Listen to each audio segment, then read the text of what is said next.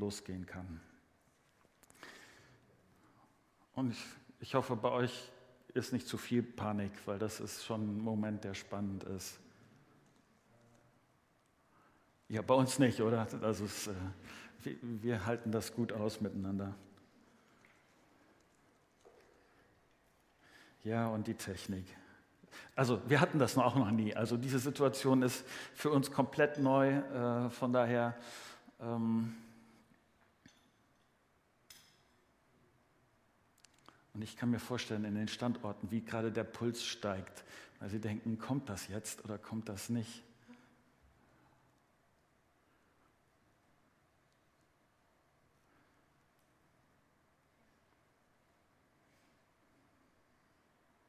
soll ich schon mal für uns und mit uns beten und dann äh, gucken wir mal, ob das entsprechend hingeht. Mögt ihr mit mir aufstehen?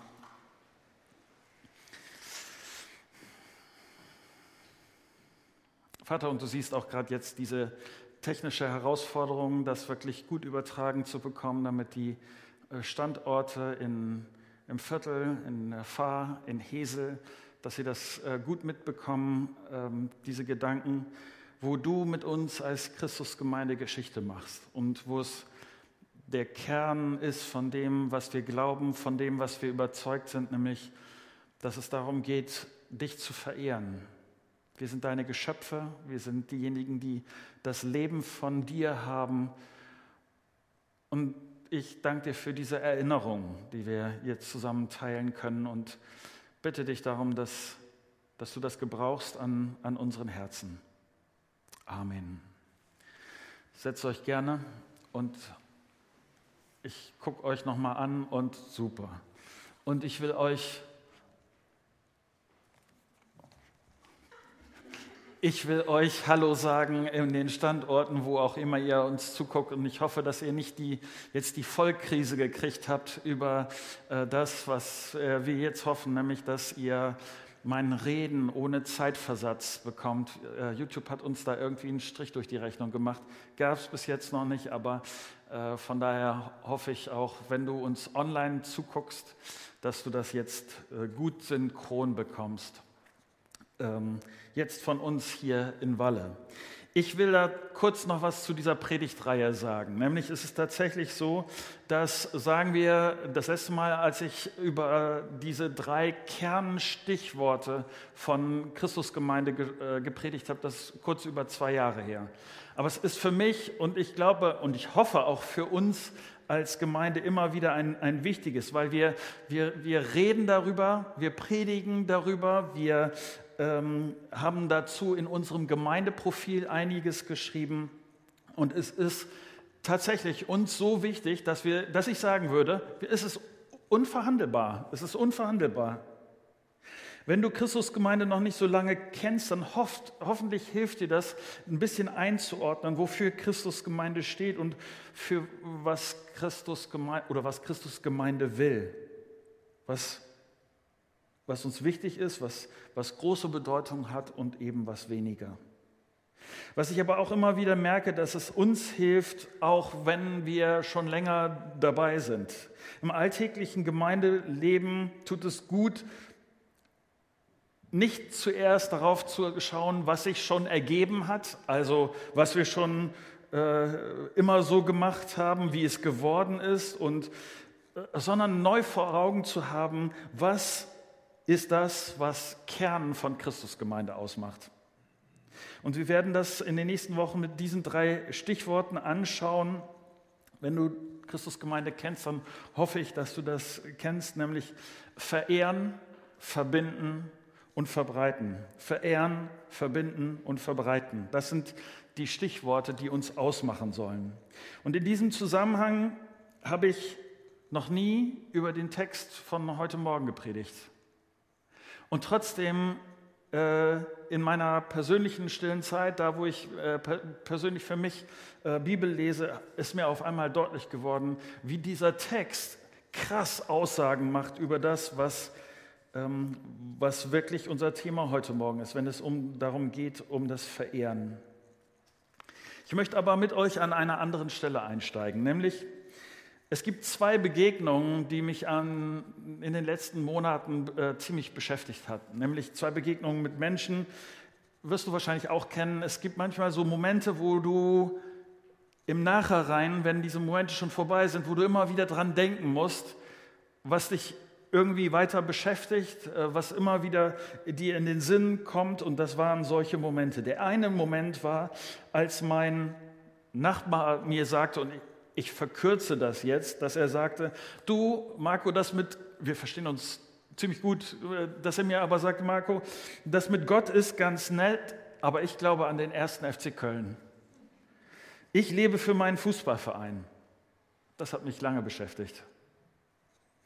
Eine zweite Begegnung, die mich auch ziemlich beschäftigt hat, war, dass jemand anders zu mir sagte, Jesus hat mir schon immer viel bedeutet. Ja, ich glaube an Jesus. Aber jetzt, wo diese Krankheit mein Leben so aus der Bahn wirft, da frage ich mich, wie tief ist mein Glaube wirklich? Wie, wie, viel vertraue ich wirklich auf diesen Jesus? Wie sehr habe ich wirklich verstanden, dass es in meinem Leben zuerst um Jesus geht? Auch gerade in dieser, wo ich, wo ich so komplett rausgenommen bin durch äh, äh, die Krankheit macht mein Leben komplett anders. Aber in diesem Moment, was bedeutet jetzt wirklich Glauben? Diese beiden Begegnungen haben mich immer wieder beschäftigt und ich will dir sagen, welche Rückschlüsse ich aus diesen beiden Begegnungen gezogen habe. Das Erste, was ich bestand, äh, verstanden habe, ist, jeder Mensch lebt für irgendetwas. Jeder hat seine ersten FC Kölns. Jeder hat im Leben etwas, was ihm am wichtigsten ist, wofür ich bereit bin, Energie und Zeit und Geld zu opfern. Und das kann sehr unterschiedlich aussehen.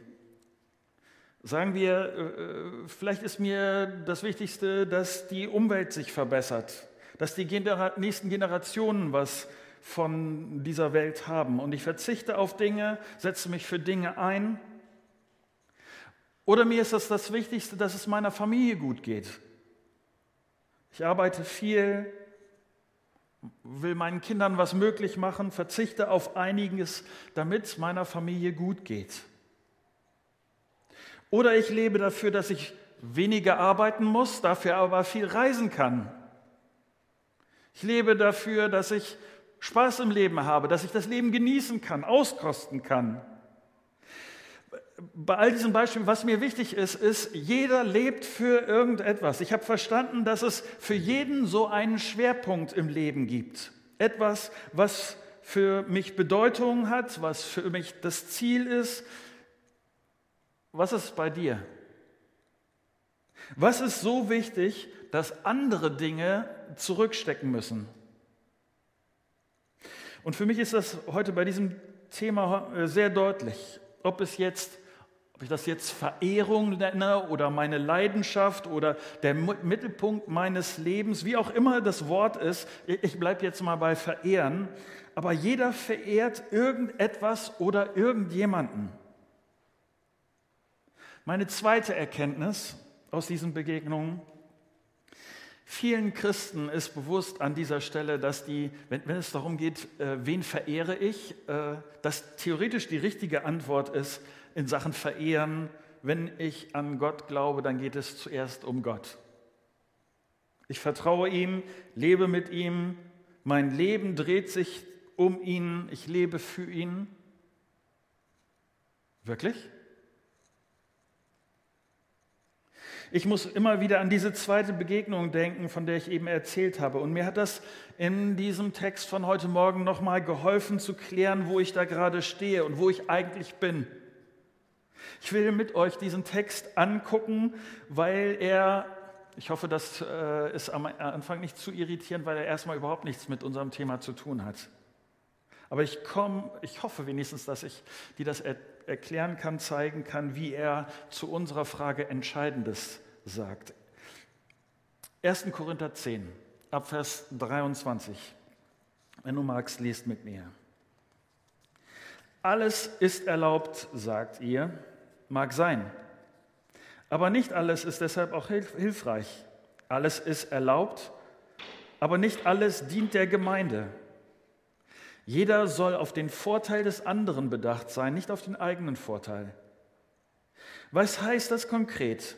Bei Fleisch, das auf dem Markt verkauft wird, braucht ihr nicht nachzuforschen, ob es einem Götzen geopfert wurde. Ihr könnt alles ohne Bedenken und mit gutem Gewissen essen, denn die Erde und alles, was darauf lebt, gehört dem Herrn. Dasselbe gilt auch, wenn jemand, der nicht an Christus glaubt, euch zum Essen einlädt und ihr die Einladung annehmt. Ihr könnt alles, was euch vorgesetzt wird, unbedenklich und mit gutem Gewissen essen und braucht nicht nachzuforschen, woher das Fleisch kommt. Sollte allerdings jemand ausdrücklich zu euch sagen, dieses Fleisch wurde als Opfer dargebracht, dann esst nicht davon, und zwar mit Rücksicht auf den, der euch darauf aufmerksam gemacht hat. Genauer gesagt, mit Rücksicht auf sein Gewissen. Wohlgemerkt, ich spreche vom Gewissen des anderen. Was mein eigenes Gewissen betrifft, bin ich frei. Darauf, warum sollte ich mich so verhalten? dass das Gewissen des anderen verletzt wird und er meine Freiheit verurteilt. Ich könnte zwar mit einem Dankgebet an der Mahlzeit teilnehmen, aber sollte es etwa dahin kommen, dass man mir Vorhaltungen macht wegen etwas, wofür ich Gott danke? Was immer ihr tut oder ihr esst oder trinkt oder was es auch immer sei, verhaltet euch so, dass Gott dadurch geehrt wird und dass ihr für niemanden ein Glaubenshindernis seid weder für Juden noch Nichtjuden noch für die Gemeinde Gottes. Nach diesem Grundsatz handle ich auch bei allem, was ich tue, nehme ich Rücksicht auf alle. Ich bin nicht auf meinen eigenen Vorteil aus, sondern habe die vielen anderen Menschen im Blick, denn ich möchte, dass sie gerettet werden die erste, sagen wir, Hälfte des Textes verkürze ich ganz kurz und ich, ich will das nur ganz kurz beschreiben, worum es hier geht. Paulus schreibt hier an Leute, die ihr Leben ganz unterschiedlich gestalten.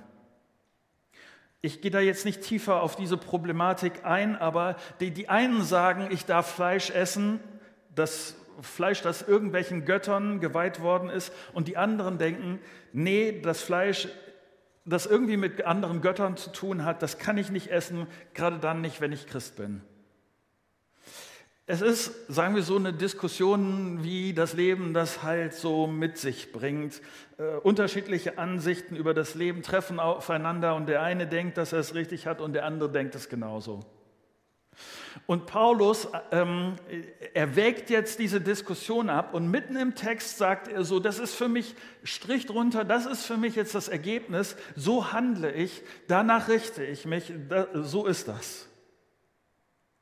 Und er sagt, bei all dem, was man an unterschiedlichen Meinungen über Leben und Gestaltung des Lebens haben kann, dies ist das Entscheidende. Und um dieses geht es wirklich. Der erste Gedanke, den er hier sagt, ist, ich ehre Gott durch Taten. Nochmal hier 1. Korinther 10, Vers 31. Was immer ihr tut, ob ihr esst oder trinkt, was es auch sei, verhaltet euch so, dass Gott dadurch geehrt wird. Christlicher Glaube bedeutet, das Leben muss von Gott her durchdacht werden. Gott ist mein Schöpfer. Er weiß, wie mein Leben funktioniert, weil Gott der Ursprung allen Lebens ist. Ja, wir laufen Gott an dieser Stelle immer wieder aus dem Ruf, Ruder. Ich laufe Gott an dieser Stelle immer wieder aus dem Ruder. Und eigentlich habe ich mich dafür entschieden, mit Gott zu leben. Ja, ich habe verstanden, dass Jesus auf diese Erde gekommen ist, um den Weg zurück zu Gott frei zu machen. Ich war schuld daran, dass dieser Weg blockiert war. Und Jesus ist gekommen, um das zu vergeben, was mich von Gott getrennt hat. Jetzt kann ich zur Familie Gottes gehören. Und das kannst du auch. Aber leider ist es so, dass mein Herz von dem Gedanken noch nicht komplett geheilt ist, dass ich es nicht doch an der einen oder anderen Stelle besser weiß als Gott. Mein, mein Herz ist dann da im Prozess, ich lerne dazu und deshalb kommt es doch immer wieder mal so zu dem Gedanken, dass es dass es doch eigentlich um mich geht, um mein Leben und das, was ich äh, richtig, äh, für richtig halte. Und Paulus macht das hier sehr, sehr deutlich. Marco Gesundes Leben bedeutet, dass du Gott zuerst ehrst. Er ist der Wichtigste. Dass deine Gedanken, deine Zeit, deine Energie, dass sie auf Gott gerichtet sind. Alles, was du tust. Und Paulus sagt hier jetzt aufgrund des Beispieles, aufgrund der Situation, ob es um Essen, so ganz banale, banale Sachen geht, um Essen und Trinken oder ob es irgendetwas anderes ist, um das ich mich kümmere. Jeder Mensch verehrt etwas und du, weil du zu Gott gehörst, verehrst zuerst ihn. Jeder hat was, was für ihn und für sie das im Leben Wichtigste ist. Und wenn du Christ bist, dann hast du entdeckt, dass Gott diese Verehrung, dieses Zentrum wert ist. All das in meinem Leben auf ihn auszurichten. Und nochmal, das ist interessant, dass Paulus das hier so in diesem Zusammenhang äh, so anspricht, weil es ist ja eigentlich so eine Fleisch-nicht-Fleisch-Diskussion. Aber Paulus sagt, eben egal, bei diesen ganz praktischen Sachen geht es darum, dass du Gott ehrst. Und ich will das nochmal kurz an dieser Stelle äh, äh, beschreiben, weil ich glaube, dass das manchmal ein Missverständnis ist. Verehrung, Anbetung, Ehre Gottes Christen denken manchmal, es würde dabei um Musik im Gottesdienst gehen, dass es um ihre Gebetszeit, um die Momente, in denen ich mich äh, still zurückziehe, dass es, dass es das geht und dass es darum geht hier in diesem Text. Dass ich manchmal konfrontiert bin mit dem Gedanken, Anbetung ist doch etwas, wenn ich im Gottesdienst Lieder singe, Anbetung ist etwas, wenn ich mich zum Gebet zurückziehe und besonders intensiv meditiere oder aber Verehrung Gottes bedeutet nicht zuerst heilige Zeiten zu entwickeln. Es geht nicht darum, in bestimmten Zeiten sich besonders christlich zu verhalten. Das bedeutet Verehrung nicht. Sondern Paulus sagt, es geht hier um das Grundsätzliche. Paulus schreibt, dass ich Gott durch die Art und Weise ehre, wie ich esse und trinke und wie ich alles andere mache. Wir kommen gleich noch darauf, was das konkret bedeutet. Aber für mich wird hier sehr deutlich, dass mein ganzes Leben diese Perspektive haben soll. Nicht nur die besonders frommen, da wenn mich andere sehen oder wenn es sowas ist wie so ein Gottesdienst, dass, dass das Momente der Verehrung Gottes sind, sondern jeder Augenblick. Ganz egal, Leben als Grundausrichtung ist gezielt auf Gott.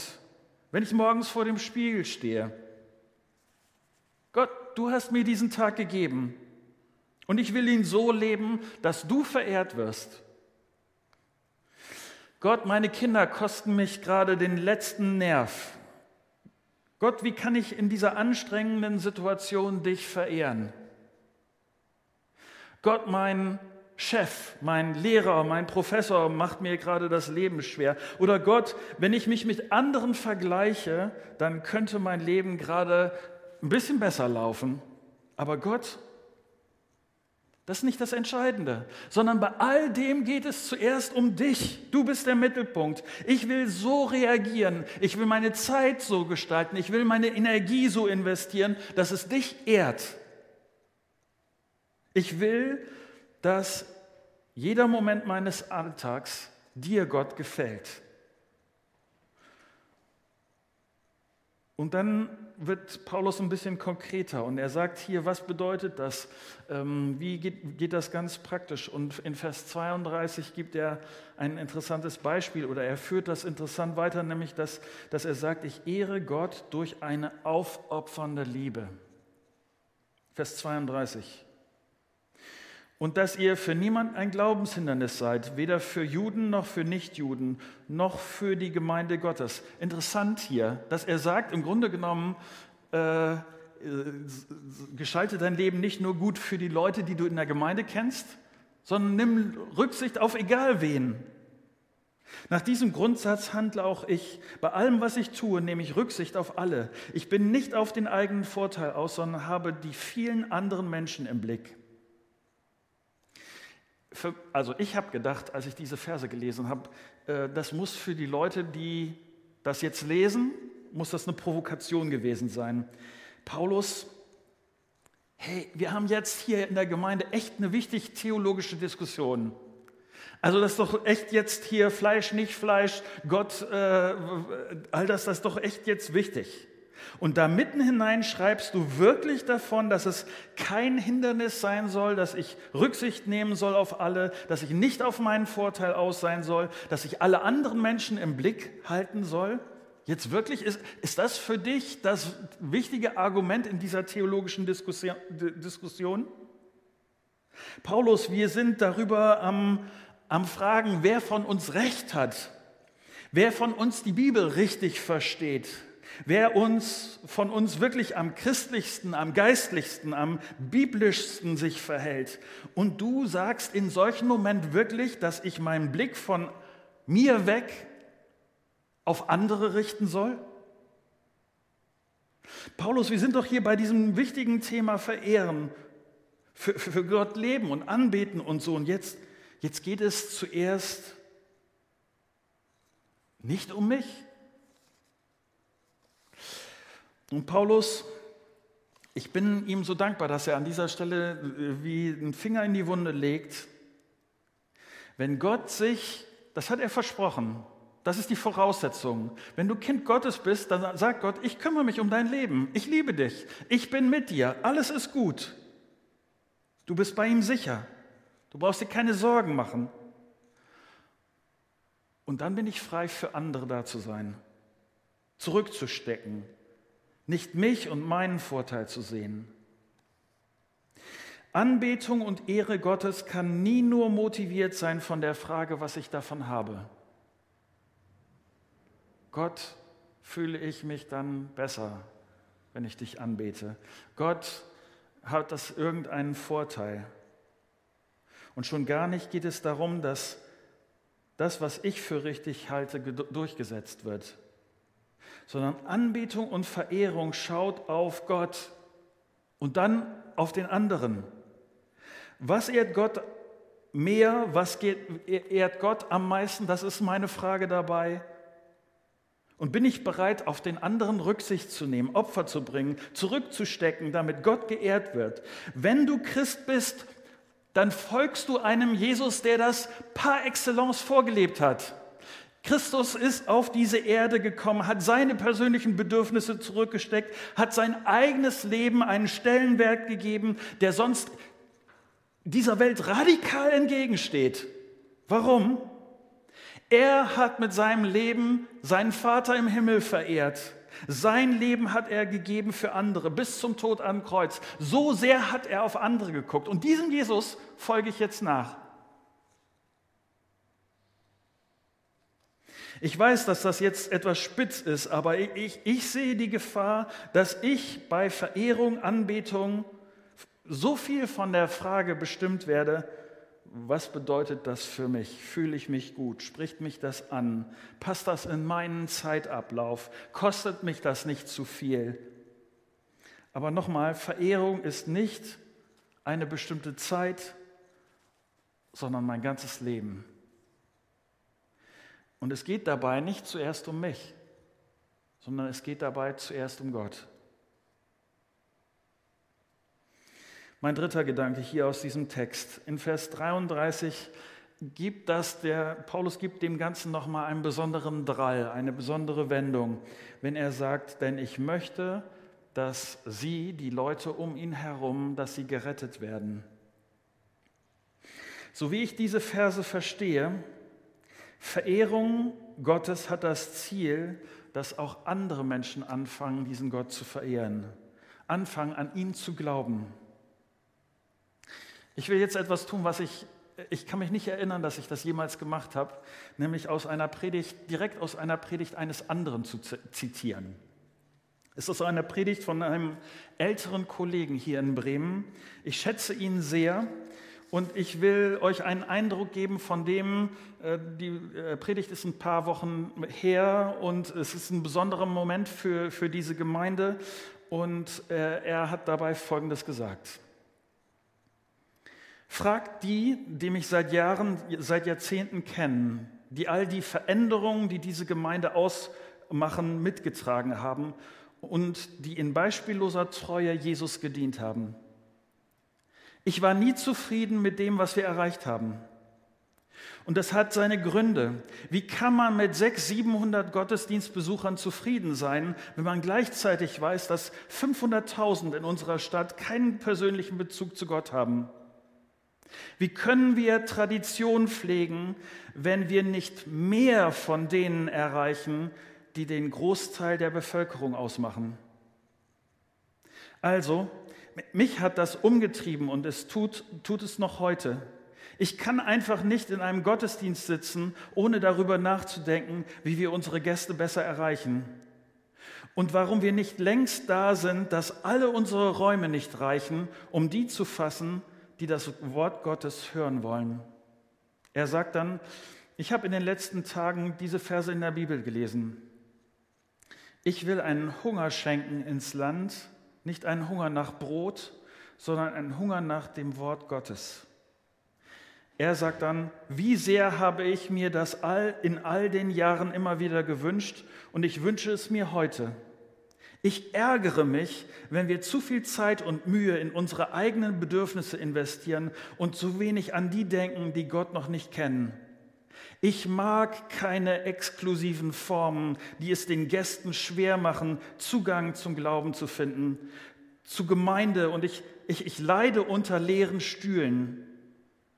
Und ich frage mich immer und immer wieder, und ich habe mich in all den Jahren gefragt, was müssen wir tun oder was machen wir falsch, dass wir überhaupt noch leere Stühle haben?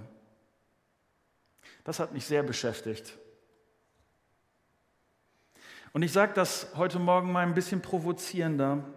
Meine Überzeugung ist, dass Gott nicht selten denkt, wie kann das denn sein, dass ihr solch ein Aufhebens um eure Anbetungszeit macht, um euren Worship, um eure Musik, um eure innere Versenkung, um eure stille Zeit, um, um darüber Gedanken macht, um meine Schönheit und mein, versucht, mein Reden zu entdecken, mein, meine Ehre bei all diesen anderen Leuten aber überseht?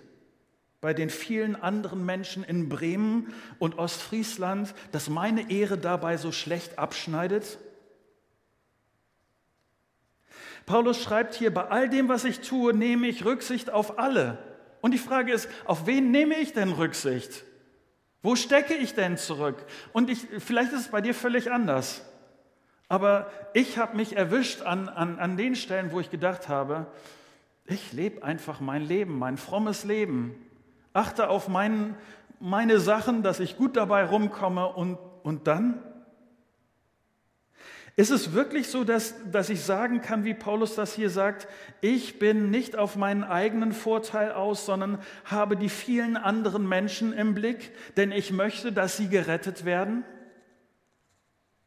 Das, wenn ich über Verehren Gottes nachdenke und nicht gleichzeitig darüber nachdenke, dass die vielen anderen Menschen um mich herum Gott überhaupt nicht kennen, dann stimmt was nicht. Und ich will dir sagen, dass diese, diese Verse für mich und für meine Frau Konsequenzen haben werden. Ich habe gestern mit Katrin angefangen, konkret über diese Verse zu reden.